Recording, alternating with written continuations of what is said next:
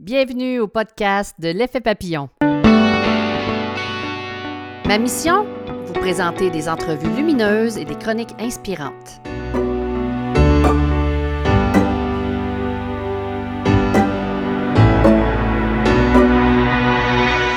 Bonjour, ici Lynne Drouin. Dans le podcast numéro 17, nous démystifions l'hypnose avec notre invité Dave Martin. Alors voilà, c'est parti.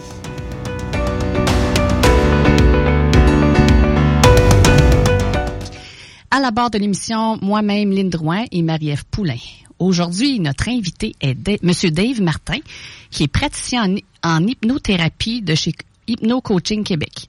Le thème de notre émission est le plein pouvoir créateur par l'hypnose. Ça promet beaucoup. Allô, Marie-Ève? Bonjour, Lynn. Ça va bien? Oui, ça va super bien. Toi? Oui, ça va très bien. Malgré les nuages? Ah oui, on fait avec. Hein. Ouais, c'est une belle journée demain, on va en profiter. oui, il paraît ça. Parce qu'après ça, on a quatre jours de dépression. Fait que de dépression météorologique, bien sûr, là, pas, dans, pas, dans, nos cœurs ni dans nos têtes. Là, mais, oh, oui. Oui. L'été s'en vient, c'est correct. Oh, oui, mais il paraît qu'aujourd'hui, c'est la journée du soleil, la journée mondiale du soleil. J'ai lu ah ça quelque part, ouais. OK, je savais pas. En tout cas, on aurait aimé ça y voir le bout du nez, celui-là. Bientôt. Aujourd'hui, justement, le sujet de l'hypnose, c'est un sujet, je pense, qui fait pas l'unanimité dans le sens qu'il y a des gens que ça les intrigue vraiment beaucoup. Il y a des gens qui sont passionnés d'hypnose. Il y a des gens qui se questionnent beaucoup à ce sujet-là. Et il y en a d'autres qui ont vraiment peur de l'hypnose. Moi, j'ai vu Dave à l'œuvre quelques fois dans la journée découverte expérimentation l'année passée. Il a fait un, une hypnose justement sur la scène. Puis je voyais des gens qui avaient vraiment hâte de vivre l'expérience. Et il y en a d'autres qui étaient là. Oh non, non, non, moi je veux pas vivre ça, ça me fait peur. Alors aujourd'hui, on va avoir une belle émission pour démystifier le sujet avec lui. Et comme je viens de dire, moi j'ai déjà eu la chance d'aller à ces hypnoses de groupe, puis il n'y a vraiment rien d'épeurant ou de stressant. On est conscient vraiment de tout ce qui se passe. Là, ça se fait en douceur. Oui, puis ça aide beaucoup, hein, surtout pour la gestion du stress. Euh, pour l'avoir consulté, avoir consulté un thérapeute euh, à ce niveau-là, c'est vraiment, c'est vraiment, ça apporte beaucoup de bienfaits. Parce qu'on est habitué à, ordinairement de voir ça à la télé, c'est comme je dirais, spécial. Tu sais, mesmer, c'est le premier mot qui nous vient à l'esprit quand on parle d'hypnose, mais ça, c'est, c'est, le côté spectacle. Mais en vrai, là, ça peut être une très bonne technique, mais je veux pas trop en parler. On va le laisser, on va laisser notre invité parler de son sujet. Il est beaucoup plus euh, apte à nous parler de tout ça. Fait que euh, juste avant, je peux le présenter tout de suite avant qu'on on y va. T'avais terminé, Marie-Ève? Oui. OK.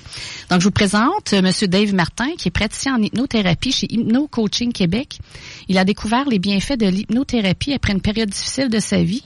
Il a ensuite suivi une formation à l'école de formation professionnelle Hypnose du Québec, qu'il a complétée avec succès en 2014. Il accompagne depuis des gens en consultation individuelle. Il anime également des séances d'hypnose de groupe sur une base régulière et il accompagne aussi les cadres et les employés dans le développement de leurs ressources et de leurs talents en entreprise. C'est le fun, ça. Mm-hmm. Il est présentement en plein développement pour faire connaître l'hypnose de Saint-Émile à Lévis. Alors, bienvenue, Dave. Comment ça va? Ça va très bien. Oui. Merci. Bonjour Marie-Ève. Bonjour Lynn. Merci de m'avoir invité à l'émission. C'est un plaisir d'être vous, euh, d'être avec vous aujourd'hui pour partager ces deux heures. C'est la première, c'est la première fois que tu viens à notre studio ici? Oui, c'est la première Parfait. Bon, ben, bienvenue. On va casser la glace euh, à notre studio. Ça, je pense que ça va être une, ne serait-ce qu'une une des, des prochaines euh, visites probablement que tu vas venir euh, au studio. Donc, bienvenue. juste avant de commencer, on voudrait connaître vraiment la définition du mot hypnose. Donc, comment toi, tu l'expliques aux gens? Ben, en fait, l'hypnose, ce que c'est, c'est une méthode c'est un outil, c'est une approche qui va permettre d'atteindre un état de conscience naturel et modifié qu'on appelle état hypnotique. Et là, pour démystifier quelque chose en commençant, c'est que l'hypnose, ce n'est pas un état de sommeil. On dort pas en hypnose. Et ça, c'est une croyance qui est très, très, très répandue, qui est très populaire. Pourquoi? D'où vient cette croyance-là? Ça vient de l'origine du mot hypnose. Donc, l'hypnose, ça vient du mot grec hypnoïne, et ça voulait dire endormir mais ça voulait dire endormir quoi? Ça voulait dire endormir la vigilance de la conscience mentale de veille pour céder la place à l'inconscient. Donc, à ce moment-là, quand la conscience mentale de veille s'endort, on parle pas ici d'état de sommeil comme quand on tombe dans un sommeil la nuit, mais vraiment quand la conscience de veille abandonne son sens critique ou sa vigilance critique, à ce moment-là, le subconscient émerge et c'est avec lui qu'on est capable de travailler pour être capable d'atteindre un objectif particulier. Parce que c'est dans le subconscient que se logent les programmes, probablement. Oui. C'est ça. Quand tu veux atteindre le, le subconscient, c'est quoi tu veux atteindre au juste? Tu veux enlever les blocages, les, les programmes, euh, ces choses-là? Ben en fait, c'est si on fait une analogie, une analogie avec euh, un programme informatique, par exemple. Euh, notre euh, notre subconscient, c'est comme un ordinateur, c'est comme un programme informatique. Donc, dans un monde idéal, le programme fonctionne bien, il n'y a pas de bugs, il fait son, il fait ce qu'il a à faire, on est capable d'atteindre nos objectifs, on est capable de créer notre vie comme on veut, sans problème, sans blocage, sans résistance. Par contre, au fur et à mesure qu'on va vivre des expériences de vie, on peut vivre des épreuves, des choses plus difficiles, on peut avoir des traumatismes. Et là, le subconscient va enregistrer ces expériences-là et ça va créer des blocages. Donc, au niveau informatique, on pourrait comparer ça avec un virus. Donc, on attrape un virus informatique, notre programme ne fonctionne plus de manière optimale. Et pour régler ce problème-là, pour apporter un élément de solution, ce qui serait l'antivirus dans le cas du programme informatique, ben on va avoir recours à l'hypnose pour être capable d'aller recréer une nouvelle histoire dans le subconscient de la personne. Hmm. Pourquoi ça fonctionne, c'est que le principe fondamental sur lequel l'hypnose s'appuie, c'est que le cerveau fait pas la différence entre ce qu'on vit pour vrai et ce qu'on imagine. Donc, qu'on vive une situation, une expérience dans notre vie quotidienne ou qu'on la crée de toutes pièces par nos pensées, nos émotions, pour le cerveau, pour le subconscient, c'est la même chose. Donc, quand on va travailler sous hypnose, on va aller réécrire une nouvelle histoire dans le subconscient qui est plus appropriée, qui est libre de blocage. Donc, on va appliquer en quelque sorte l'antivirus pour régler le virus dans le programme pour faire en sorte que la personne puisse atteindre son objectif et être capable après ça de recommencer sa vie et d'être capable d'atteindre ses objectifs ou de créer sa vie comme elle le souhaite. Et là, on va mettre ça au clair tout de suite dès le départ. Quand les gens viennent te voir en hypnose individuelle ou de groupe, est-ce que ça ressemble vraiment à ce qu'on voit à la télé avec Mesper? Est-ce que les gens vont se mettre à faire la poule, à chanter, euh, Non, à pas faire du des choses qu'ils ont qu'ils veulent pas faire aussi? là? Ben pas du tout, parce que de un, ils viennent pas pour ça et ce n'est pas mon but. Et aussi parce que ces gens-là ne sont pas prédisposés nécessairement à faire la poule. Donc, pour démystifier un peu l'hypnose thérapeutique avec l'hypnose de scène que Mesmer fait, par exemple, c'est que dans l'hypnose de scène, le but recherché, c'est de faire un show. Donc, l'hypnotiseur de scène, lui, ce qu'il veut, c'est donner du spectacle. C'est correct. Ben oui, c'est correct. Il y en a que c'est ce qu'ils recherchent. Ben oui. Donc, c'est pas nécessairement quelque chose de mal. C'est amusant, c'est divertissant, donc c'est c'est là pour divertir, donc c'est correct. Exact. Et les gens qui payent, qui achètent des billets pour aller voir un, un show d'hypnose de scène, ben ils achètent ce produit-là, ils s'attendent à un résultat où les gens vont monter sur scène et faire quelque chose qui va les amuser. Mais c'est pas tout le monde qui est réceptif à ce genre d'hypnose-là. Non. Et le but de l'hypnotiseur de scène, c'est d'identifier ces gens-là. Donc, c'est pour ça qu'au début d'un spectacle, ils vont faire faire des petits tests comme celui des doigts collés, par exemple. Ils vont faire coller les doigts ensemble, ils vont essayer de cibler dans la foule qui est le plus réceptif. Et là, on parle peut-être d'un 12 à 15% de la population qui va être très, très, très réceptif au point d'entrer en hypnose à l'intérieur de quelques secondes, par exemple. Et c'est ces gens-là que l'hypnotiseur de scène a besoin d'identifier. Pour la majorité des gens, oui, ils vont être capables d'aller en hypnose, mais ça va prendre plus de temps. On va avoir besoin de temps pour se détendre, se relaxer, apaiser l'activité mentale. Mais l'hypnotiseur de scène n'a pas ce temps-là, donc il veut pas travailler avec ces personnes-là. Donc, son premier travail, ça va être d'aller identifier dans la foule les gens qui sont très, très réceptifs. Et ensuite, ça va être d'identifier les gens qui veulent se prêter au jeu d'aller jouer un rôle quelconque amusant sur la scène. Et encore là, il peut y avoir des gens très réceptifs, mais qui ne veulent pas aller sur scène, donner un, show ou amuser la galerie. Et pourquoi qu'il y a des gens qui vont vouloir s'amuser, faire le, clown ou la poule sur la scène et que d'autres ne voudront pas, mais ça va dépendre beaucoup des expériences qu'on a encodées depuis qu'on est tout petit.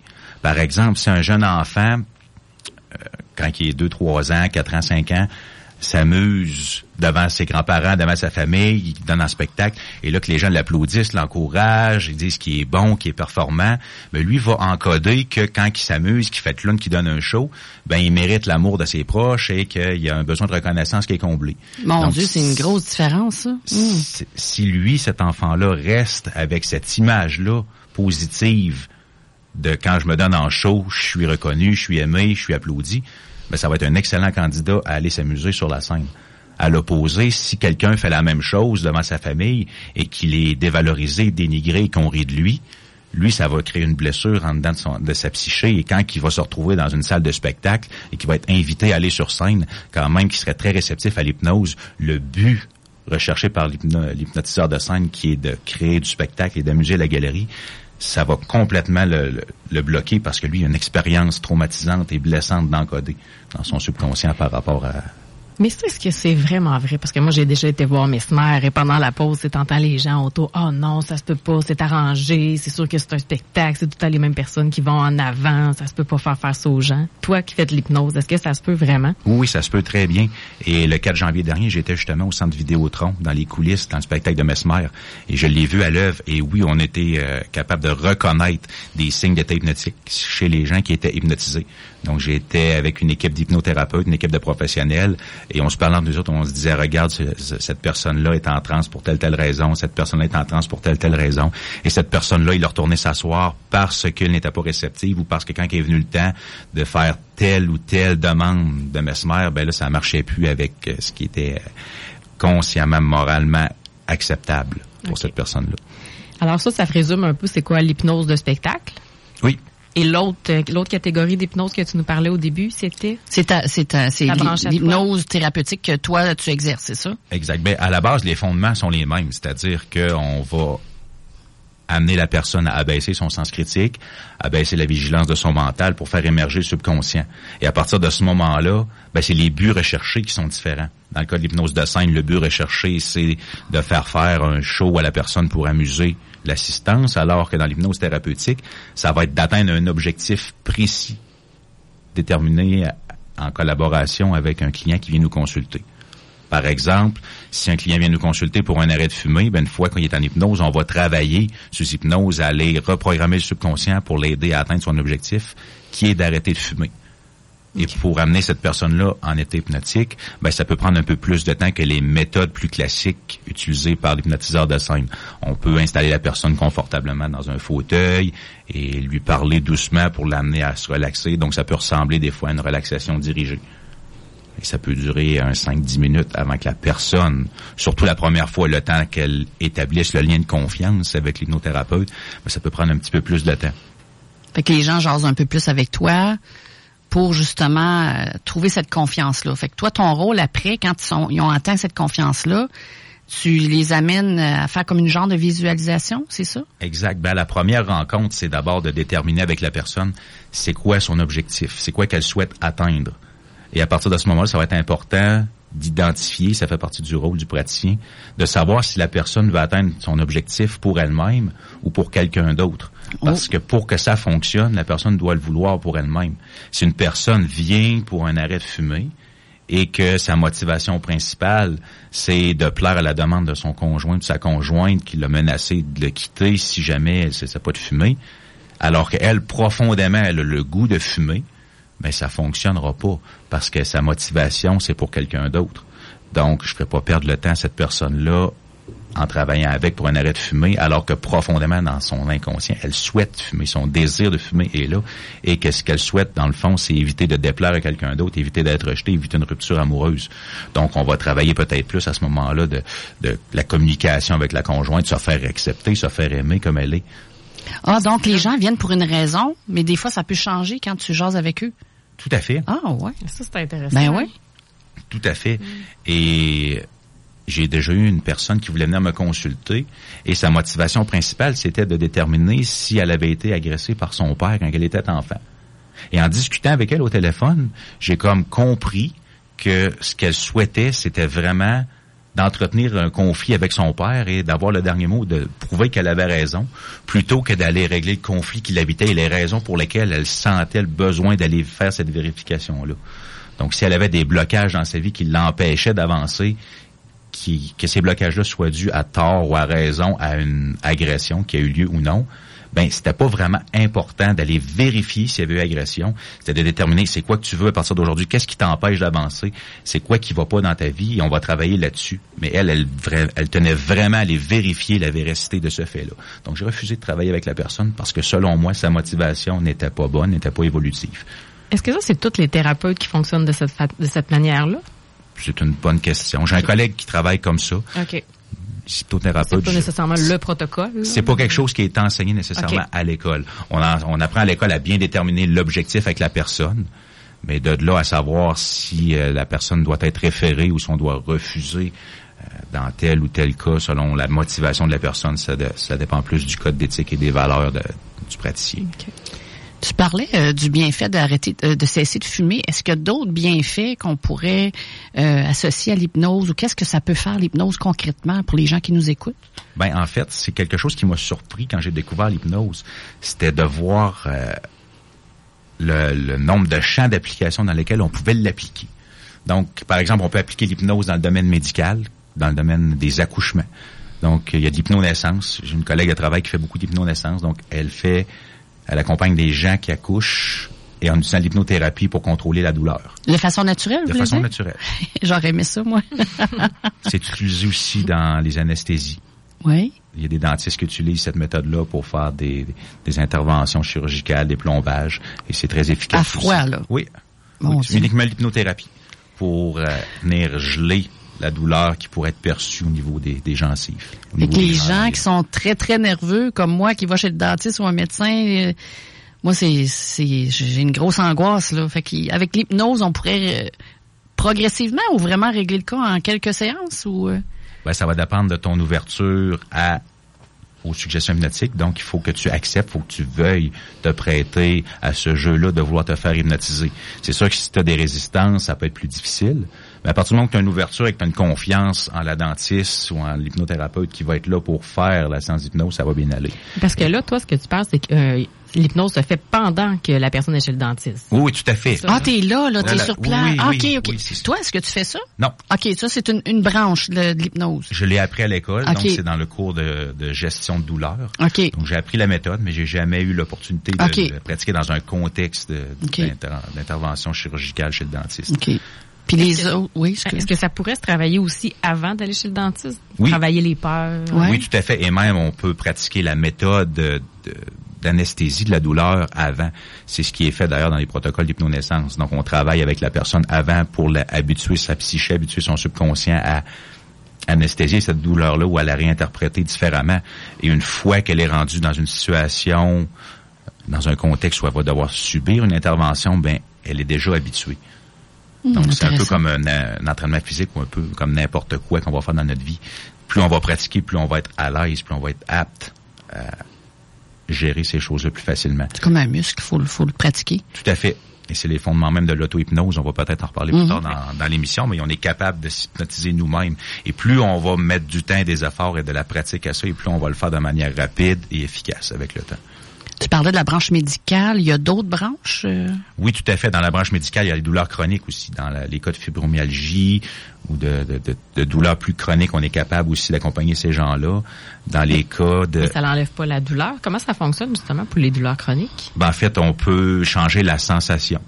Donc, on peut faire en sorte que la sensation d'élancement soit réinterprétée comme une chaleur ou une fraîcheur ou un picotement, par exemple. Et le cerveau, il est extraordinaire, hein? quand on l'aide, là. Oui, ouais, c'est ça. Quand, quand, on sait comment il fonctionne. Et j'ouvre une parenthèse là-dessus, c'est quand on sait. Donc, c'est une question de connaissance, une, question de connaissance, de compréhension et d'application. Donc, en ce sens, l'hypnose, c'est pas une question de pouvoir. C'est pas une question de don non plus. Donc, ça s'apprend dans les écoles. Moi, quand j'ai commencé à m'intéresser à ça, je connaissais rien là-dedans. J'avais pas de don particulier. Je suis allé m'asseoir sur les bancs d'école. J'ai appris comment fonctionne l'inconscient. Je l'ai mis en application. Et aujourd'hui, je suis hypnothérapeute et c'est le cas de tous les praticiens en hypnothérapie aussi. Donc, ils ont étudié cette discipline-là et ils la mettent en pratique. Et toi, tu es quelqu'un à la base qui travaille en informatique. Alors, tu es quelqu'un de, très analytique, de très rationnel aussi, là. Exact. Moi, j'ai un baccalauréat en mathématiques. Et je travaille dans les mathématiques appliquées dans le domaine euh, de la biostatistique et le domaine médical. Donc, oui, je suis très, très, très rationnel et très analytique. Donc, il y a eu des événements dans ma vie qui m'ont amené à découvrir l'hypnose et c'est très complémentaire avec ce que je fais. Donc, euh, donc tu disais au début que tu étais très surpris quand tu as découvert ça, le, champ d'application. Est-ce que tu peux nous en nommer d'autres? Oui, tout à fait. Donc, dans le domaine de la thérapie, les psychologues vont l'utiliser pour euh, aider les gens qui ont des phobies, qui ont des troubles mm. anxieux, des gens qui ont des dépendances. Ça va être très utile aussi pour effectuer des deuils Donc, une personne qui a, qui a besoin de faire un deuil, que ce soit d'une personne, mais aussi d'un événement, par exemple un divorce, ou encore le deuil de- d'une chose comme une maison. Quand Perte d'emploi. perte d'emploi. Donc, tout, ce qui est la nature de les- des deuils, ça va être très, très efficace aussi pour aller effectuer une transformation, une libération des émotions qui sont des fois refoulées ou qu'on n'a pas été capable d'exprimer de manière consciente. La colère, la tristesse, la culpabilité. Donc, euh, c'est quelque chose, moi, en clinique individuelle, les deuils, c'est quelque chose que je travaille beaucoup. C'est ce que j'ai eu en plus grand nombre au niveau de ma clientèle euh, depuis que je pratique. OK. Donc, à part la thérapie, il y a aussi le domaine euh, de la performance sportive. Ah ben oui. J'ai un collègue qui travaille avec des pilotes de course et il aide des pilotes à obtenir une meilleure performance sur la piste et aussi avoir une meilleure récupération après l'effort, une meilleure gestion de stress et après l'effort, une meilleure récupération au niveau du, du corps physique. Donc, c'est très efficace de ce côté-là. On va pouvoir utiliser l'hypnothérapie aussi pour augmenter la qualité du sommeil. On va pouvoir s'en servir euh, pour se débarrasser des allergies. Des allergies? Oui, tout à fait. C'est, c'est très efficace aussi. Dans ma formation, on est appelé à expérimenter nous-mêmes toutes les techniques qu'on va être appelé à utiliser avec nos clients pour savoir un peu comment ça fonctionne. Et quand on a vécu quelque chose, ben on a un peu plus de crédibilité, ça donne un peu plus de d'impact que juste le lire ou juste avoir la notion théorique au niveau de notre tête. Donc, dans nos formations, on expérimente les techniques autant en tant que praticien que comme client. Et j'avais une allergie au chat, moi, quand j'ai commencé ma formation. Et j'ai travaillé la technique d'allergie avec quelqu'un qui m'a guidé sous hypnose et je me suis débarrassé de cette, cette allergie-là. Wow. T'es un cas vécu, là. J'ai un cas peut vécu. vraiment. Oui, ça fonctionne vraiment. Et le professeur à l'école nous a raconté des cas euh, assez intéressants de- de- d'allergies qui, ont- qui sont complètement disparues avec, euh, avec la méthode hypnotique. As-tu un chat maintenant? Non, Mais tu t'es débarrassé. Déjà, c'est beaucoup ça, se débarrasser d'une énergie de euh, sur les chats. Là. Il y en a beaucoup qui sont allergiques. euh, donc, ça pourrait les aider beaucoup. Hein? Même au niveau des allergies alimentaires, des Ah, grosses ouais. allergies, il y en a qui s'en sont débarrassés. Mais à ce niveau-là, je recommande aux gens, c'est- vraiment un critère non négociable, c'est que si on vient pour une allergie alimentaire sévère, comme une allergie aux arachides, il faut absolument aller faire vérifier par un médecin Mhm. avant de vérifier si on est encore allergique. Évidemment. Donc, l'hypnothérapie, c'est une science qui est vraiment très efficace, géniale, mais elle fonctionne en complément avec la psychothérapie ou avec la médecine. Donc, nous, on fait pas de diagnostic. On ne fait pas non plus de recommandations concernant la prise de médicaments. On travaille en collaboration avec d'autres professionnels de la santé qui ont leur champ d'expertise, qui ont leurs compétences. Donc, c'est une question de collaboration. C'est pas une question de compétition où ma pratique est meilleure que la tienne. Et quand on travaille comme ça en collaboration avec les spécialistes et que chacun reconnaît les limites de sa pratique et réfère aux besoins, ben, c'est, ça développe des, des relations de travail harmonieuses et on se tient loin des problèmes. Oui, puis je pense que c'est ça qui marche le mieux aussi quand on travaille en synergie avec d'autres. là. Donc, toi, tu travailles comme l'inconscient, d'autres vont travailler le corps, d'autres vont travailler au niveau euh, des vitamines. Donc, si on met tout ça ensemble, ça, ça peut aller très bien, là, plus vite en tout cas. Tout à fait. Mm. Donc, c'est l'union de toutes ces méthodes-là qui va faire en sorte que la solution va être optimale pour la personne qui vient consulter. Et quand la personne réussit à cheminer, à avancer, ben c'est elle qui a fait le travail.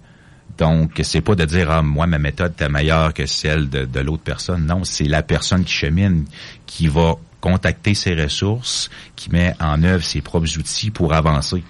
Le client a une responsabilité dans la démarche en hypnose. Mais Tout à fait, et ça fait partie de mon rôle de bien lui faire comprendre que l'hypnose, c'est pas une pilule miracle, c'est pas une pilule magique. Donc, c'est un outil qui est très puissant pour le mettre en contact avec ses ressources, pour qu'ensuite cette personne-là soit plus apte et ait plus de facilité à passer à l'action dans sa vie quotidienne. Et à ce moment-là, ben quand elle atteint son objectif, le crédit lui, lui revient. Au même titre que quelqu'un qui n'atteint pas son objectif ou qui échoue par manque d'implication ou par manque d'effort va être responsable de son échec. Donc, moi, je suis simplement un guide qui va montrer le chemin à la personne et libre à la personne de le suivre ou non. C'est un peu comme si je suis perdu en forêt, je sais pas où je m'en vais, puis là je suis rendu que je me graffigne les jambes après les ronces de framboise parce que je trouve plus le chemin, puis je rencontre un guide forestier qui me dit le chemin il est au sud, tu marches euh, 100 mètres puis t'es rendu. Ben, je peux l'écouter ou continuer de m'enfoncer, c'est moi qui décide, mais il m'a montré le chemin. Donc si je retrouve le chemin que je sors de la forêt facilement, ben le crédit me revient parce que j'ai écouté son conseil. Au même titre que si je me perds, ben je suis responsa- responsable de mon échec pour ne pas avoir écouté son conseil. Puis on voit que l'hypnose, ça peut servir à toutes les clientèles finalement, autant les enfants, les adultes. C'est bon pour tout le monde. C'est bon pour tout le monde. Tout le monde est réceptif à partir du moment où elle ouvre la porte au subconscient, donc elle accepte de se prêter au jeu de l'hypnothérapie. Parce que si la personne ne veut pas, on peut rien forcer. Est-ce que ça se peut que des fois que la personne ne veut pas, mais inconsciemment? Oui, tout à fait. On fait quoi dans ce Oui, il peut avoir des, des résistances. Ben, à ce moment-là, ça va être de faire prendre conscience à la personne de c'est quoi ces résistances-là. OK. Par exemple, euh, on va reprendre le cas de l'arrêt de fumer. C'est ce qu'on appelle les bénéfices secondaires ou les gains secondaires. Donc, c'est quelque chose rattaché à un comportement qui paraît négatif, mais dont les gains sont positifs. Donc, une personne peut fumer, par exemple, et c'est un comportement qui peut être perçu comme négatif, parce qu'elle se sent coupable de prendre du temps pour elle-même. OK. Donc, à ce moment-là, on va faire prendre conscience à la personne que si elle cesse de fumer, elle a encore le droit de prendre du temps pour elle-même. Et si elle n'est pas consciente de ça, elle peut avoir de la difficulté à se faire hypnotiser pour arrêter de fumer parce qu'elle veut pas perdre son droit de prendre du temps pour elle-même. Donc, ça va être d'aller cibler c'est quoi les gains secondaires, de faire prendre conscience à la personne c'est quoi les peurs qui se cachent derrière ces bénéfices-là, et d'après ça, de mettre l'accent sur les ressources qui sont disponibles pour obtenir les mêmes droits, les mêmes privilèges, sans nécessairement avoir le comportement négatif qui vient avec. Ça, ça peut prendre combien de séances, combien de semaines avant de voir un résultat? Ça dépend de chaque personne, C'est très variable. Ça va dépendre de chaque personne. Ça va dépendre de l'objectif à, à atteindre aussi. Donc, plus la personne va vouloir s'impliquer, plus elle va être capable d'atteindre son objectif rapidement. Par exemple, dans le cas des phobies, ce qui est important quand on travaille la phobie, c'est d'aller s'exposer progressivement à l'agent phobique. Et là, je sais de quoi je parle parce que c'est- c'était mon cas. Quand j'ai découvert l'hypnothérapie, moi, j'étais en train tranquillement de m'enfoncer vers une problématique de phobie sociale. Donc, ce que je faisais, c'est que j'évitais de plus en plus de m'exposer à des foules, de m'exposer à des situations où j'allais devoir m'affirmer, entrer en relation avec des gens. Et j'étais en train de faire de l'évitement. Et cet évitement-là était renforcé par la peur qui arrêtait pas de croître non plus, de m'exposer au regard des autres. Donc, quand j'ai commencé à travailler sous hypnose, on m'a d'abord donné des outils pour gérer mon stress quand j'allais être exposé à l'agent stresseur. Et par la suite, on m'a vraiment fait comprendre que en dehors des séances d'hypnothérapie où j'étais exposé progressivement à des foules, à des gens ou à des situations dans le virtuel où j'étais amené à m'affirmer, à discuter, à dialoguer avec des personnes, ben qu'il fallait que je passe à l'action aussi dans ma vie quotidienne. Donc c'était pas juste d'aller en hypnothérapie, après ça de revenir chez nous, de rester dans le confort sécuritaire de mon salon. C'était de sortir, de me mettre en action, d'aller voir des gens, de développer mon réseau social et d'appliquer les outils qu'on m'avait enseignés pour passer à l'action plus facilement. Donc plus je me mettais dedans dans mon quotidien, plus j'atteignais mon objectif facilement et rapidement. Mais ça, ça va dépendre du tempérament de chacun, ça va dépendre de sa force de caractère, ça va dépendre des efforts qu'il est prêt à investir. Et ça, chaque personne est unique, chaque personne chemine à son rythme. Et ça fait partie aussi du rôle de- du praticien d'hypnothérapie de respecter le rythme de chacun. Puis euh, si on, on regarde la séance, combien de temps peut durer une séance quand les gens viennent te voir? Encore là, il n'y a pas de durée déterminée d'avance. Ça va dépendre du cheminement de la personne, à quel point elle est capable de se laisser aller, de, de jouer le jeu dans la visualisation créatrice. Mais règle générale, en moyenne, c'est de 45 minutes à une heure. OK. Par contre, quand quelqu'un entre dans mon bureau, ben je porte pas le chronomètre et je l'arrête pas systématiquement après une heure. Si je suis en train de régler quelque chose après une heure et que la personne est en train d'évacuer une colère ou de transformer une peine et que ça fait une heure, ben je continue ce que je suis en train de faire avant de la ramener à l'état conscient. Faut pas la laisser euh, dans son, ben pas dans son problème, là, mais dans la situation. Tu l'aides à aller vraiment jusqu'au bout. là. Exact. Donc quand il y a un travail de transformation qui est en train de se faire, ben je le termine. OK. Puis tantôt, tu expliquais un petit peu comment ça fonctionnait une séance, là, mais est-ce que les gens sont assis, sont couchés? euh, Pour mettre des images un peu dans la tête des gens, ça ressemble à quoi une, une séance d'hypnose? Ben, pas une séance, mais une, quand les gens viennent te voir en hypnose? Ben, ce qui est important, c'est que les gens soient à l'aise, soient confortables et puissent se laisser à la détente, relâcher le- la tension qu'ils ont dedans d'eux et pouvoir aussi favoriser le lien de confiance. Donc, quand les gens viennent me voir, ce que je fais à la base, c'est vraiment les accueillir avec le cœur pour leur montrer qu'ils sont les bienvenus et faire en sorte qu'ils se sentent en sécurité, qu'ils se sentent pas jugés dans, la- dans mon espace.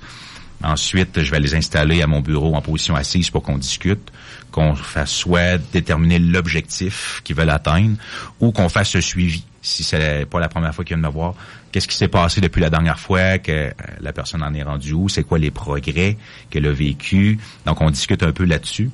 Et quand on est prêt à passer à la partie hypnose, la personne peut au choix s'installer en position assise ou en position couchée. C'est vraiment comme elle préfère. Il va y avoir des cas plus exceptionnels où je vais décider de laisser la personne assise si j'ai besoin de la faire bouger parce que des fois, en hypnose, je vais avoir besoin qu'elle interagisse avec ses mains, qu'elle fasse des gestes. À ce moment-là, ça va être plus facile si la personne est assise. Pourquoi, dans certaines situations, je vais vouloir que la personne bouge? Ben, c'est que la visualisation créatrice, elle va être optimale si on implique un maximum de sens. Donc, pour ceux qui connaissent l'acronyme, on appelle ça le VACOG, donc visuel, visuel, auditif, kinesthésique, qui est le toucher, l'odorat et le goût. Donc, si je fais faire une visualisation à quelqu'un que j'implique seulement l'imagerie mentale, ça peut avoir un effet, mais si la personne est davantage auditive ou kinesthésique, ben, je vais avoir intérêt aussi à la faire bouger et aller au niveau des sensations. Euh, je vais pouvoir aussi mettre des parfums. Souvent, je vais choisir une huile essentielle que je vais faire diffuser pour que la personne associe un, un parfum avec ce qu'elle est en train de faire comme visualisation. Donc, on vient renforcer le travail de visualisation créatrice en impliquant un maximum de sens. OK. Puis toi, les gens, ils viennent te consulter pour... C'est quoi les raisons les plus fréquentes pour que les gens viennent te voir? Ben, les gens viennent me voir un peu pour tout, mais comme je l'ai mentionné tout à l'heure, j'ai beaucoup, beaucoup de deuil. Donc, les gens viennent me voir pour effectuer des deuils. Et j'ai aussi beaucoup de gestion de stress ou d'anxiété. Donc, ça, c'est les deux cas principaux qui viennent dans mon bureau. Mais j'ai aussi euh, des allergies, j'ai des cas de dépendance, que ce soit des substances qui altèrent la conscience ou même des cas de dépendance affective où les gens ont des, des, des blessures d'enfance à aller travailler. Là, quand je parle de blessures, des fois, c'est des gens qui travaillent en psychothérapie, donc qui ont eu un diagnostic fait par un psychologue, et à ce moment-là, viennent en hypnothérapie pour euh, effectuer un travail au niveau de l'inconscient, ensuite de ça, venir chercher un support. Puis, est-ce qu'il y a des dangers à se faire hypnotiser? En fait, si c'est fait par quelqu'un de très compétent qui sait ce qu'il fait, c'est parfaitement sécuritaire. Parce que, comme je le disais d'entrée de jeu au début de l'émission, c'est un état naturel, un état de conscience naturel, modifié. Donc, on modifie la conscience pour aller effectuer des, travaux dans le subconscient. Donc, si l'hypnothérapeute a été bien formé, sait exactement qu'est-ce qu'il doit faire dans tel ou tel cas, ben c'est sécuritaire. Par contre, oui, il y a des dangers si quelqu'un regarde une vidéo sur YouTube de comment fonctionne une hypnose et décide de s'improviser hypnothérapeute, ben ça se peut qu'il ait créé des dommages dans le subconscient de la personne. Parce que comme je le disais, le cerveau fait pas la différence entre ce qui est vécu pour vrai et ce qui est imaginé. Donc, un des dangers à ce niveau-là, c'est de créer ce qu'on appelle une fausse mémoire ou un faux souvenir. Donc, c'est d'aller créer dans l'inconscient de la personne une réalité qu'elle n'a pas vécue, mais qui va rempirer son état ou qui va la ralentir dans sa vie. Donc oui, ça c'est un danger de l'hypnose. Un autre danger, c'est que la personne contacte des émotions trop difficiles et que ça déborde et que ça ne soit plus gérable. Donc, euh, si la personne est bien formée, quand on travaille avec les phobies, par exemple, les dangers que la personne panique sous hypnose, ben il est là, mais il y, a, des approches. On peut installer des fusibles de sécurité ou des filets de sécurité ou quand la situation va devenir trop stressante, on va amener la personne dans un lieu virtuel très sécuritaire qu'elle va avoir au préalable créé où elle va se sentir bien, qu'elle va se sentir en paix, en sécurité, qu'elle va pouvoir se ressourcer, reprendre le contrôle de ses esprits avant de retourner à l'exposition au stresseur.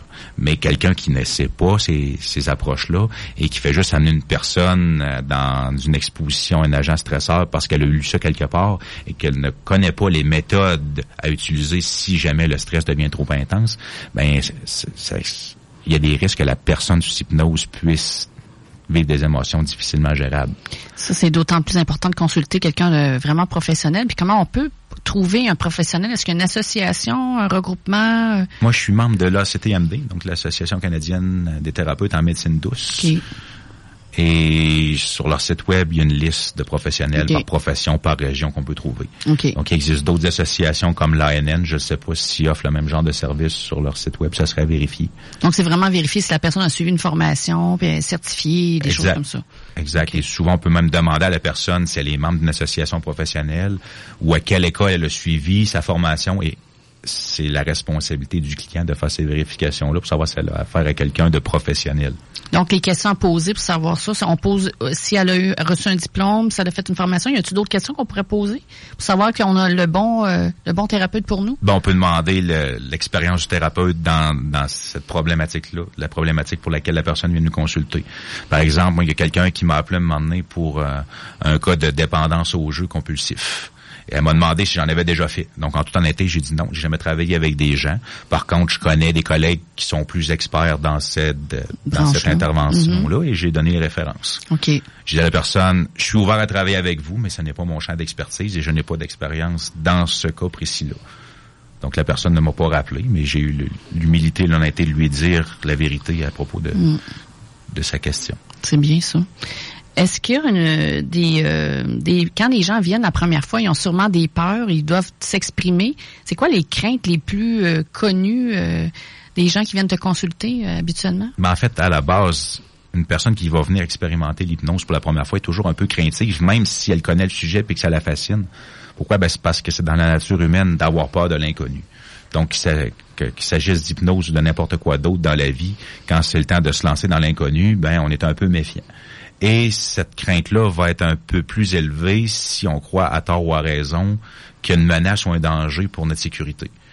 Donc, il y a des gens qui vont croire peut-être que c'est dangereux l'hypnose. Et ça vient de quelques mythes ou de quelques croyances qui ont été véhiculées par les médias ou les, médias sociaux avec le temps. Parmi ces croyances-là, on va retrouver le fait que l'hypnotiseur puisse prendre le contrôle de notre esprit, nous faire faire n'importe quoi, nous manipuler comme une marionnette.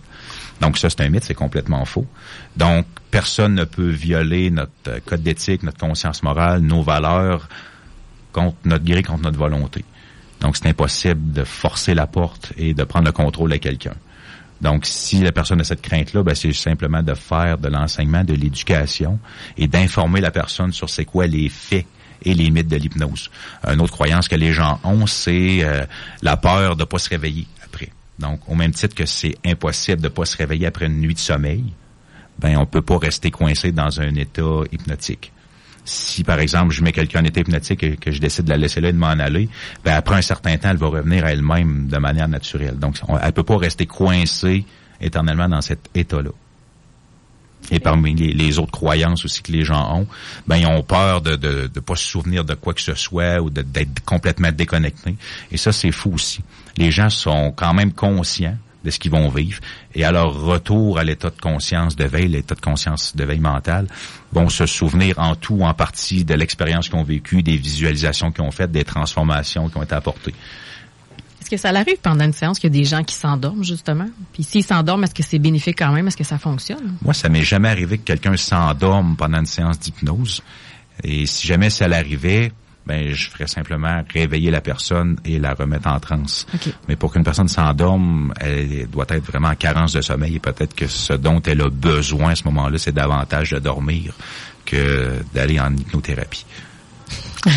Et est-ce que tu pourrais nous parler d'un cas de, de gens qui t'ont aidé où l'hypnose a été vraiment bénéfique pour eux? Sans nommer de nom, bien sûr, là, mais un cas vécu? Oui, ben, il y a eu un cas où une dame est venue me voir pour une phobie des araignées. OK. Donc, elle n'était pas capable de voir du tout des araignées et j'ai appliqué le, protocole qu'on doit appliquer à ce moment-là pour la gestion des phobies, c'est-à-dire développer développer une méthode pour la, prendre y apprendre à gérer son stress lorsqu'elle est exposée à l'agent phobique. Dans ce cas-ci, c'est les araignées. Ensuite, développer un lieu de sécurité dans lequel elle allait pouvoir se réfugier quand elle allait être exposée à, à l'agent stresseur. Et par la suite, on a travaillé avec une exposition progressive aux araignées. Donc, on a commencé par euh, l'amener voir une araignée qui avait l'apparence d'un toutou. Et en utilisant l'humour, ben, on, j'ai demandé à cette dame-là de, de, donner un nom à l'araignée, de, lui faire faire des, des, choses drôles. Et par la suite, ça a été une vraie araignée, ensuite un groupe d'araignées pour finalement l'amener dans une situation où elle louait un chalet dans le bois et où elle se couchait dans son sleeping et où il y avait des araignées partout qui lui chatouillaient les orteils. Et elle a très bien réagi. On parle, ça s'est étalé sur peut-être 4-5 séances. Et à la fin, elle était capable de prendre des araignées dans ses mains et de, les manipuler. 4-5 séances, c'est quand même rapide là, pour mm. une grosse phobie comme mm. ça. Mais cette dame-là s'est impliquée entre les mm-hmm. séances. Donc, je lui donnais euh, des tâches à faire ou des petits devoirs à faire à la maison dans la semaine. Et elle le faisait. Hmm. Donc, au départ, si je lui demandais de pratiquer son ancrage pour installer un état de calme, pour réduire le stress, ben, elle l'a bien fait. Ensuite, quand je lui ai demandé de, de lire un livre sur les araignées, donc de regarder des images en appliquant son ancrage pour contrôler son stress, ben elle le fait. Ensuite, je suis passé aux vidéos. Je lui ai demandé de regarder des vidéos sur YouTube dans la semaine où il y avait des araignées, en bien, apprenant à contrôler son stress jusqu'à temps qu'elle soit amenée à entrer en contact avec l'araignée. Ça avait ses devoirs à faire à la maison avec elle-même. C'est un beau fait. travail de co-création. Dans le fond, Tout suggèrent, puis l'autre doit appliquer euh, des recommandations, en fait. Là. Tout à fait. Hmm. Mais elle s'est impliquée, elle a fait les efforts qu'il fallait, donc elle a atteint son objectif et elle l'a atteint quand même assez rapidement et de manière très efficace. Ah ben merci Dave, c'est très très intéressant et j'espère que cette première partie d'émission là, ça a aidé les gens à se sécuriser par rapport à l'hypnose parce que je sais qu'il y en a plein. Peut-être aux araignées peur. aussi. Ou en tout cas, allez voir Dave si jamais Oui. vous avez peur des araignées. Nous sommes à l'effet papillon en compagnie de notre invité Dave Martin, praticien en hypnothérapie chez Hypno Coaching Québec. Quand on parle d'un sujet aussi intéressant, ça va vite, hein, Marie-Ève? Oh oui, on, dirait qu'on a plein de questions Ouais. encore. On va Ouais, manquer ouais. de temps deux heures. Vraiment, là, euh, on- je pense qu'on le prendrait toute une après-midi. Donc, euh, Dave, on revient en onde avec toi, mais on aimerait aborder le sujet de l'hypno, euh, l'auto-hypnose. Est-ce qu'on peut s'hypnotiser nous-mêmes? Est-ce qu'on aimerait ça avoir un peu plus euh, d'informations sur ce sujet-là? Oui, absolument. C'est même c'est plus simple qu'on le pense. Comme je le disais au début de l'émission, quand on est en état de conscience modifié, en état hypnotique, ben c'est un état naturel. Et cet état-là, on va l'expérimenter plusieurs fois par jour sans même s'en rendre compte. Et le meilleur exemple que je vais donner aux gens qui viennent à mes conférences ou mes hypnoses de groupe, c'est celui où on va conduire notre voiture sur l'autoroute et qu'à certains moments, on va réaliser qu'on est passé du point A au point B, mais qu'on s'en est pas rendu compte. Donc, on était dans lune, on était en train de penser au travail, on était en train de penser à notre fin de semaine, et pourtant, on a suivi les voies, on a pris les curves, on s'est pas planté, on n'a pas fait d'accident. Et Donc, ça, ça nous arrive souvent, hein? et à ce moment-là, on est dans un état modifié de conscience où le subconscient est suffisamment bien programmé pour effectuer sa tâche en mode pilote automatique. Donc, c'est pas dangereux. Pas du tout. Mais à ce moment-là, et c'est ce que je trouve dommage, c'est que les gens souvent vont s'auto-suggérer de manière négative. Vont tomber dans la lune sur l'autoroute, donc sont dans un état de conscience modifié qui est très près de l'état hypnotique. À quelque part, ils se sont pratiquement mis en état d'auto-hypnose. Mais là, ils vont se taper ça à la tête. Ou ils vont se faire du mauvais sang, ou ils vont se culpabiliser, ou ils vont voir des, choses négatives de leur journée. Et ils sont en train d'envoyer ça dans leur psyché, dans leur, dans leur subconscient, sans même se rendre compte de ce qu'ils sont en train de faire. Et quand ils reviennent après ça à l'état plus alerte, quand ils sortent de leur voiture ou quand ils reviennent à eux sur l'autoroute, ben ce travail d'ensemencement du subconscient-là a été fait, mais de manière plus négative. Donc oui, c'est très facile de se mettre en état d'auto-hypnose et en toute fin pratique, c'est faire par soi-même de manière autonome ce qu'un hypnothérapeute va faire avec nous dans, dans son bureau. Mais est-ce que c'est aussi efficace l'auto-hypnose? Ben c'est sûr que des fois il y a une dimension où quand on veut s'abandonner complètement et se laisser guider, il va avoir une petite efficacité supplémentaire à aller se faire accompagner. Et il y a des cas, par exemple, comme tous les cas qui impliquent de l'émotion, la gestion d'émotions plus lourdes comme la colère, de la peine, de la tristesse, processus de deuil. Mais je vais recommander que les gens se fassent accompagner, que, que n'attendent pas de vivre ça tout seul au niveau de d'auto-hypnose. Mais ça, ça peut être une belle complémentarité, j'imagine, quand tu fais des séances avec un hypnothérapeute. Puis quand tu es laissé avec toi-même après, ben quand tu peux te faire de l'auto-hypnose, ça, ça l'aide aussi. Tout à fait. Et j'enseigne aux gens comment faire dans des ateliers que je donne. Je donne des ateliers d'auto-hypnose de manière périodique. Le prochain va avoir lieu dimanche le 4 juin en avant-midi. Et j'enseigne dans cet atelier-là les bases de l'hypnose. Donc j'explique euh, comment ça fonctionne. J'explique un peu en détail là, ce qu'on a discuté depuis le début de l'émission. C'est quoi l'hypnose, les mythes, les croyances, les signes de l'état hypnotique, comment on se sent quand on est en état d'hypnose. Par exemple, euh, on peut avoir les, les paupières qui vont battre plus rapidement. Donc, ce qu'on appelle les mouvements oculaires rapides. Euh, on peut avoir euh, des modifications au niveau de la façon de respirer. Donc, on va respirer plus tranquillement. Le- ça peut se transformer, ça peut se transférer de la respiration thoracique à la respiration abdominale, par exemple. Euh, Il va y avoir une modification au niveau de la déglutition. On peut avoir des larmes qui vont couler, même si on ne vit pas d'émotion. On peut avoir des spasmes. Quand on atteint un état de détente, pour quelqu'un de très tendu, de très nerveux, de très crispé, atteindre un état hypnotique va amener un état de détente suffisant pour que s'il y a des blocages énergétiques, ces blocages-là sautent et ça va se manifester sous forme de spasme. Donc, c'est une réaction aussi tout à fait normale. Il peut y avoir des bâillements. Une personne va bailler quand elle va atteindre l'état hypnotique. Donc, j'enseigne ces trucs-là aux gens pour qu'ils sachent que c'est tout à fait normal et qu'ils ont atteint un état hypnotique. Ensuite, je vais enseigner la méthode.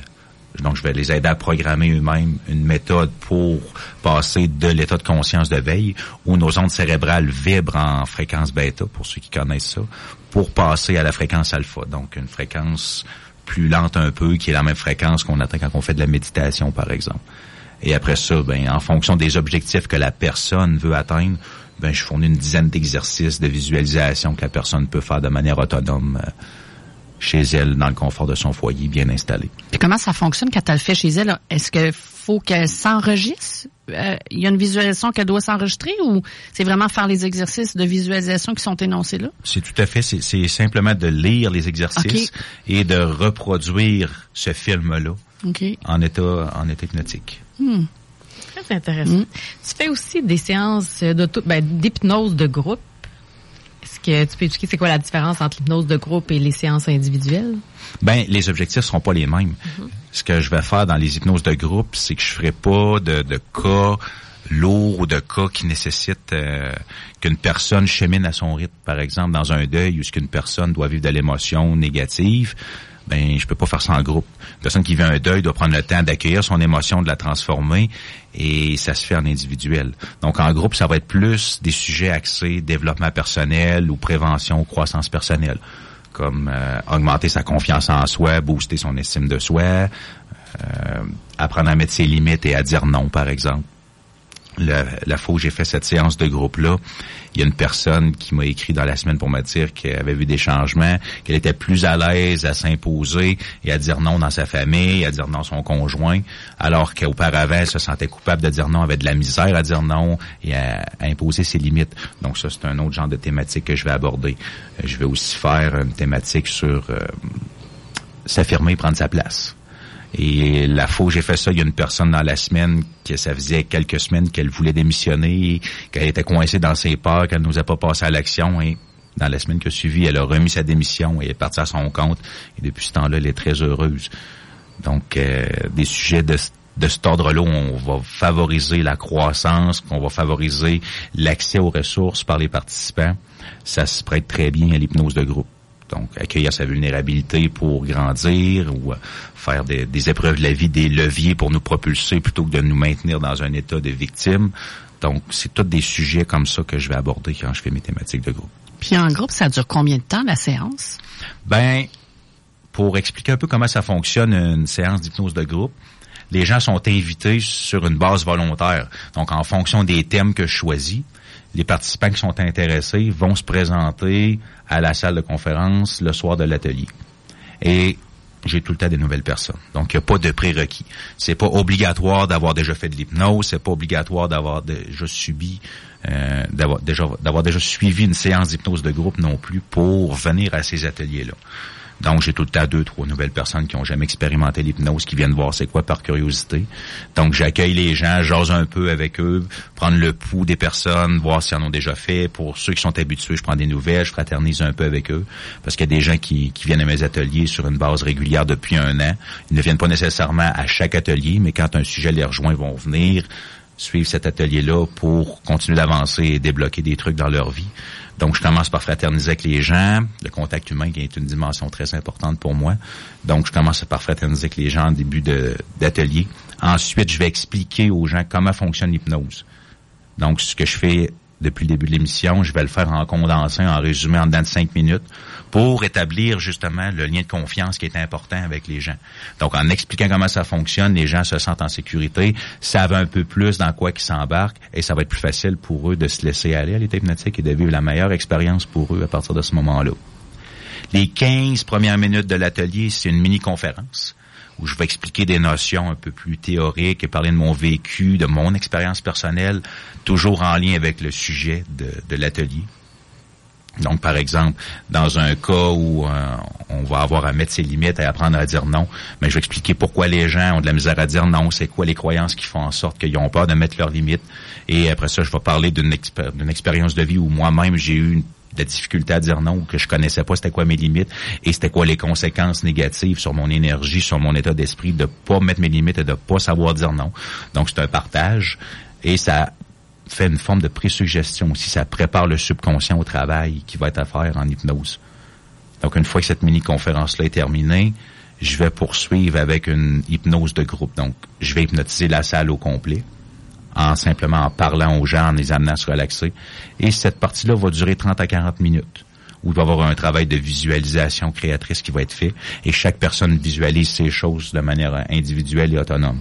Donc, ce que je dis, ce que je suggère, chacun entend la même chose, mais interprète à sa façon avec ses propres symboles et applique ses propres transformations selon ce qu'il a besoin de faire comme travail. Et quand c'est terminé, ben je ramène les gens à l'état conscient.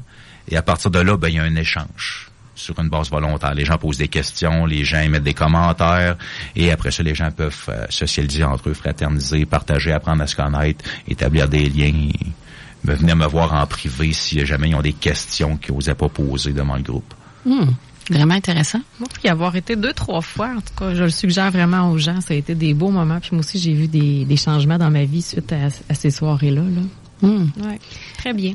Un autre aspect qui est, qui est très intéressant, tu, tu élabores avec les entreprises des programmes uniques et personnalisés pour aider les, les cadres et les employés. Est-ce que tu peux nous en parler un peu plus? Oui, puis en fait, c'est là que je veux m'investir davantage dans l'année qui s'en vient.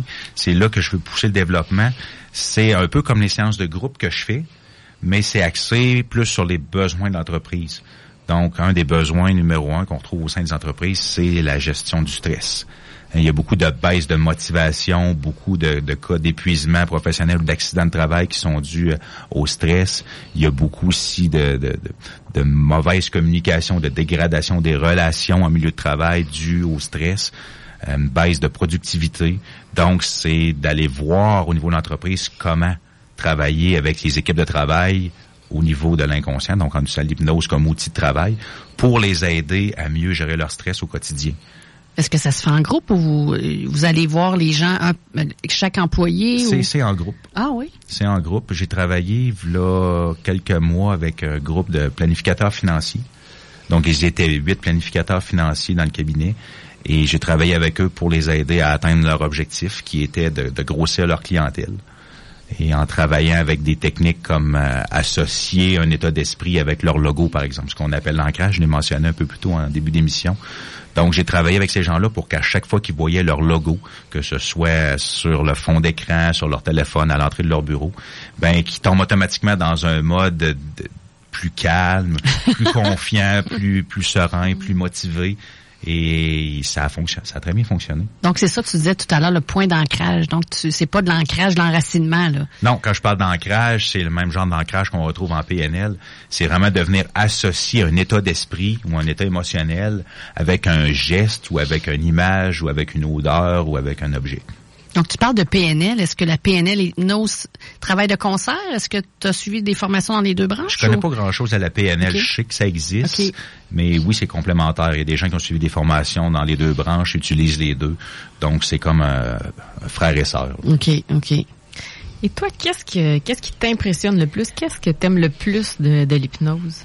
Ben, ce que j'aime beaucoup de l'hypnose, c'est l'efficacité puis la rapidité avec laquelle on peut obtenir des résultats et c'est aussi le vaste euh, champ d'application dans lequel on peut l'utiliser. On peut l'utiliser dans tout. moi, je suis instructeur de karaté, je donne des cours de karaté, et quand j'ai passé mon, mon grade de ceinture noire, j'étais vraiment très stressé à l'idée d'aller performer devant des gens haut gradés et de devoir performer pendant plusieurs heures en ligne. Donc, ce que j'ai fait, c'est que je me suis programmé un ancrage. On vient de discuter d'ancrage. Donc, l'ancrage que je me suis choisi, c'est les deux points fermés. Pourquoi? Parce que quand on est en situation de karaté, on a toujours les points fermés. Que ce soit quand on fasse de l'autodéfense, quand on fasse des, performances de kata, peu importe. 85% du temps à peu près dans un test de karaté, on avoir les points fermés. Donc, je me suis programmé un ancrage de points fermés où quand je fermais mes points, je tombais hyper confiant en mes propres capacités. J'avais un boost d'énergie. Euh, j'avais l'effort et la motivation pour continuer jusqu'au bout. Donc, je m'étais programmé des états d'esprit associés au point fermé, c'était appliqué dans, dans un domaine que, que j'utilise dans, Sportif. dans Mm. domaine sportif. Et ça, ces points d'ancrage-là, est-ce qu'on peut les faire nous-mêmes ou faut aller justement voir un praticien? Ben, on est capable de les faire nous-mêmes. Et si on est capable justement de, de se mettre soi-même en hypnose, donc dans un état d'auto-hypnose, état modifié de conscience, ben à partir du moment où on est capable de ressentir les émotions ou l'état d'esprit dans lequel on veut se trouver pour associer le geste ou l'image, on est capable de faire ce travail-là par nous-mêmes. Donc, le défi, pour moi, c'était justement de ressentir ce sens de l'effort-là, cet état de motivation-là, cette confiance-là quand je fermais mes points. Donc, pour y arriver, soit que je me mettais en auto-hypnose et que je me replongeais dans un souvenir où j'avais été dans le même état d'esprit, ou je, je regardais des vidéos de, de- des compétitions de karaté ou des films d'arts martiaux, et là, ça venait générer en moi l'état recherché, et je fermais mes points. OK. Donc, et comme dans toute chose, c'est la répétition qui fait en sorte que ça devient plus automatique, plus efficace. Donc, je faisais ça plusieurs fois par jour avant le- l'examen ou avant les compétitions, puis ça finissait par s'installer de manière automatique. Un peu comme tout à l'heure, je parlais de l'exemple de la voiture sur l'autoroute. La première fois qu'on prend le volant, on reste les yeux rivés sur l'autoroute, puis on pense même pas à changer le poste de radio ni regarder dehors le paysage. Mais plus on va conduire notre voiture sur l'autoroute et plus ça va devenir un automatisme jusqu'à temps que ça devienne un programme auquel on n'a plus besoin de penser. Donc le processus d'ancrage, quel qu'il soit, ça fonctionne de la même façon. Plus on va le répéter, plus on va le, y mettre de- des efforts, plus on va ressentir l'état d'esprit qu'on va associer à cet ancrage-là et plus il va devenir efficace et permanent. Wow! Plus l'émission avance, plus on se rend compte qu'il y a vraiment plusieurs bienfaits à l'hypnose, hein? Moi, j'ai hâte de savoir. euh, J'ai-tu le temps de poser une dernière question? Ben. Oui. Moi, ce qui m'intrigue, c'est de savoir qu'est-ce qui t'a amené à l'hypnose? C'est quoi ton parcours? euh, qu'est-ce qui t'a amené vraiment dans ce domaine-là?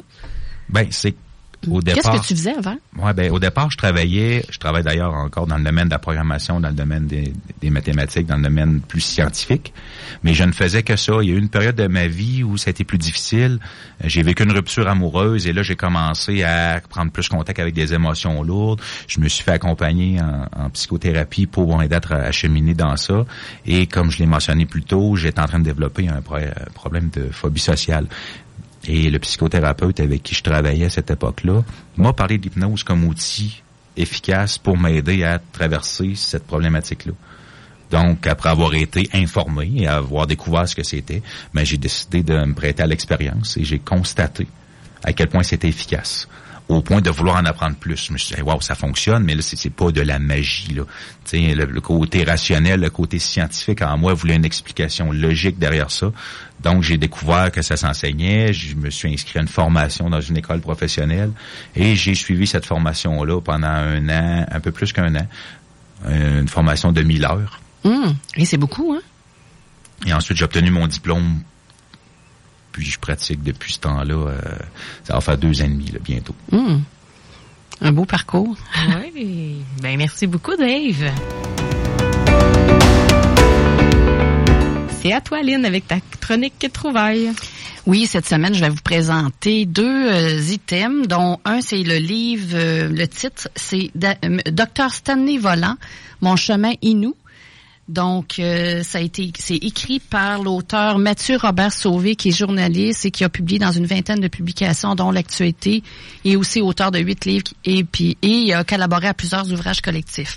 C'est édité euh, chez Multimonde.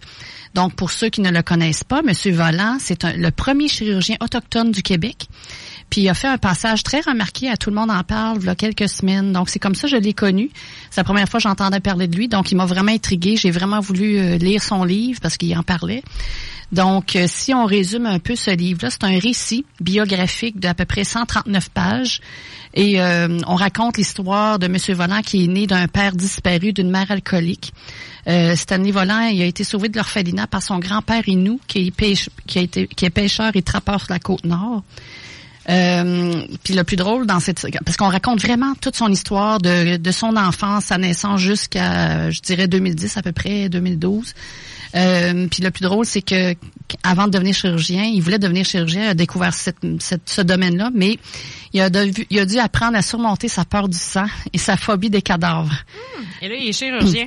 Exactement, il est devenu que le fait de l'hypnose. Ouais, non, je pense pas, mais il a vraiment affronté sa peur. Il est vraiment allé. Écoute, c'était drôle quand on, lisait l'espèce de petit extrait là, quand il arrivait là, puis euh, il était vraiment malade là. Donc, euh, il est devenu en 94 le premier chirurgien d'origine autochtone de l'histoire du Québec. C'est quand même pas rien. Hein? Euh, puis ensuite, on voit qu'il a eu beaucoup de succès. Il mène la belle vie mais à la suite d'une série d'échecs personnels, dont deux divorces, il tombe dans une dépression euh, qui va l'amener au bord du suicide. Mais euh, juste avant de procéder à son acte, il voit la photo de ses enfants, puis là, ça le, ça le motive à revenir là, dans le sens, euh, essayer de s'en sortir.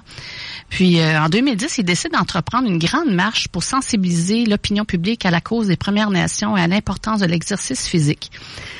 Donc, c'est une très belle histoire. Ça se lit super bien. Euh, c'est très bien écrit aussi.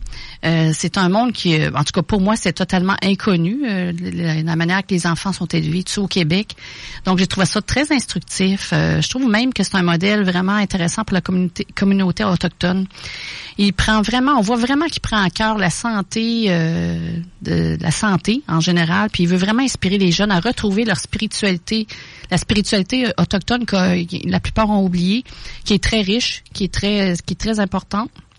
Euh, donc, euh, moi, je trouve vraiment que ce livre-là, c'est vraiment une belle prémisse à la cause des Premières Nations. Je si on veut commencer à, s'intéresser à ce milieu-là, moi, je trouve que ça pourrait être un bon livre pour comprendre un peu euh, d'où ils viennent et comment ils vivent aujourd'hui au Québec, pour enlever aussi des préjugés, puis pour mieux comprendre cette culture-là que je trouve vraiment riche et, inspirante.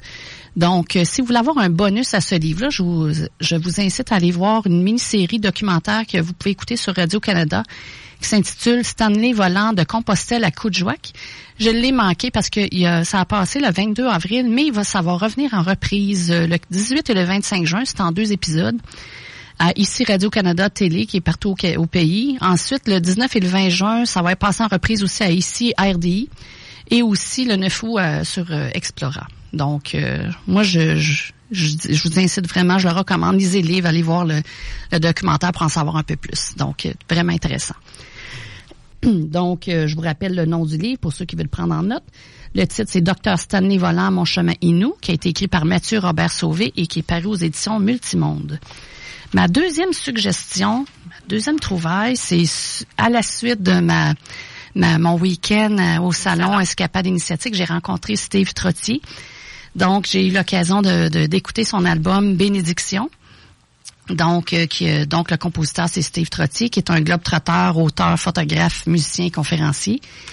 Donc, sur cet album-là, on retrouve 14 pièces musicales qui nous transportent littéralement, qui nous fait voyager. On a vraiment l'impression de flotter sur un nuage. Euh, il m'a dit aussi qu'il a été inspiré suite à la naissance de son enfant. Donc, quand j'ai écouté cet album-là, j'avais même l'impression que c'était une musique de film. Littéralement, oui, oui, c'est vraiment bon. Il y a une grande recherche musicale, il y a plein de sons, c'est, on, ça nous englobe. C'est tout lui qui fait la musique, là. Oui, ben il y a quand même du travail avec d'autres personnes, mettons les arrangements et tout ça, mais euh, je peux pas dire un peu plus euh, à ce propos-là, mais c'est vraiment, je trouve, il y a vraiment un, travail qui est très recherché. Beaucoup de sons, un peu un style indien, qui a été probablement inspiré de ses voyages. Il a fait beaucoup de voyages, mais tout ça, c'est tout, c'est tout cohérent. Là, c'est très cohérent. Puis euh, les mélodies aussi sont belles. Moi, je trouve que c'est une grande œuvre de paix qui nous amène à des vibrations primordiales. J'ai même senti que ça ouvrait mon troisième œil, puis ça nous aide aussi à nous enraciner. Il y a une, chanson particulière qui, qui je trouve, qui, nous aide à ça. Puis euh, aussi à nous retrouver notre enfant intérieur. Ce que j'ai ressenti quand je l'ai, euh, je l'ai écouté, là, la première, euh, parce que quand on écoute des chansons, de la musique, veux, pas, on, est, on voyage je voyage comme en visualisation avec euh, tout ça. Puis moi, ce que j'ai ressenti qui était vraiment particulier, c'est j'avais l'impression que c'était comme si c'était mon père qui venait me chanter une chanson dans mon berceau. Oui, tellement que c'était touchant. Donc, je me sentais comme si j'étais moi-même une bénédiction. Je trouve ça important de le mentionner parce que quand on se sent comme ça, après, on peut dire, on peut être capable de voir les bénédictions qu'il y a autour de soi ensuite. Donc, en tout cas, c'est ce que j'ai ressenti. Je ressentais tout cet amour-là Et je voyais vraiment fleurir mes chakras. Tu sais, je les voyais comme fleurir, c'est spécial. Tu sais, j'avais vraiment une belle, une belle expérience, comme tu peux voir.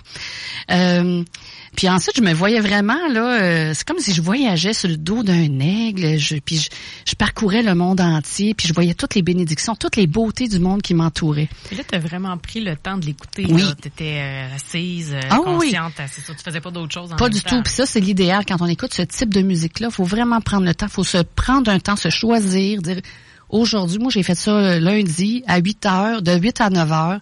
Je l'ai écouté et j'ai voyagé. J'ai vraiment, je sentais les sons. J'avais l'impression d'être dans ces pays-là aussi, tellement que c'était riche et vraiment intéressant. Donc, moi, c'est ce que j'ai ressenti, ce que j'ai vécu, mais pour vous, ça va être autre chose, tu sais. Mais c'est pour vous dire comment c'est riche comme son, tu sais, ça nous fait vraiment voyager.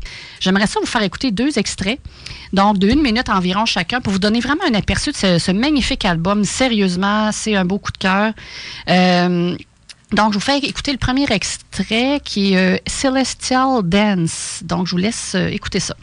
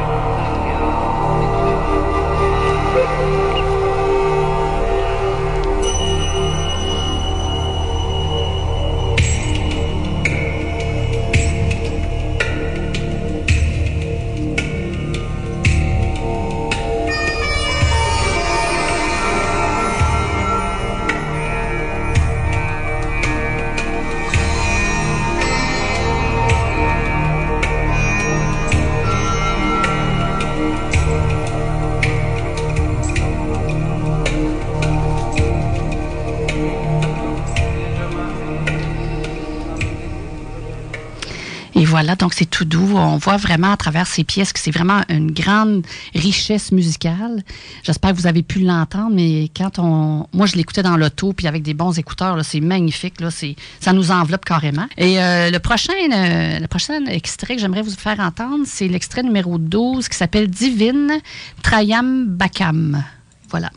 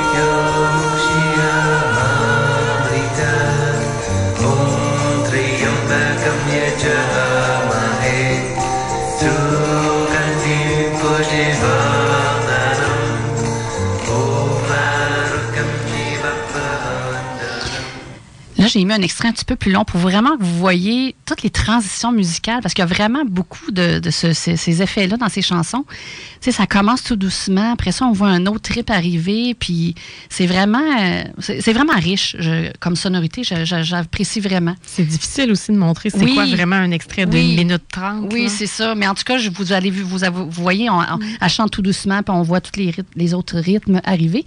Puis on a même l'impression, en tout cas moi, c'est ce que ça me faisait. J'avais l'impression d'être là-bas, dans ses euh, je sais qu'il a fait plusieurs voyages. On voit sur son album euh, des endroits qu'il est allé. Euh, il est allé au Népal, en Inde, au, Ca- au Cambodge, en Palestine. Donc, on a l'impression d'être dans les rues puis qu'on entend tous ces sons-là autour de nous. En tout cas, j'ai vraiment adoré. C'est vraiment une belle découverte. Puis je vous je fais le petit rappel, ça s'appelle Bénédiction de Steve Trottier. Vous pouvez aller voir son site internet qui est stevetrottier.ca, Steve avec un seul E. Donc, on peut terminer. Il reste quelques secondes. Ici Lynne Drouin Et Marie-Ève qui vous souhaite une excellente semaine.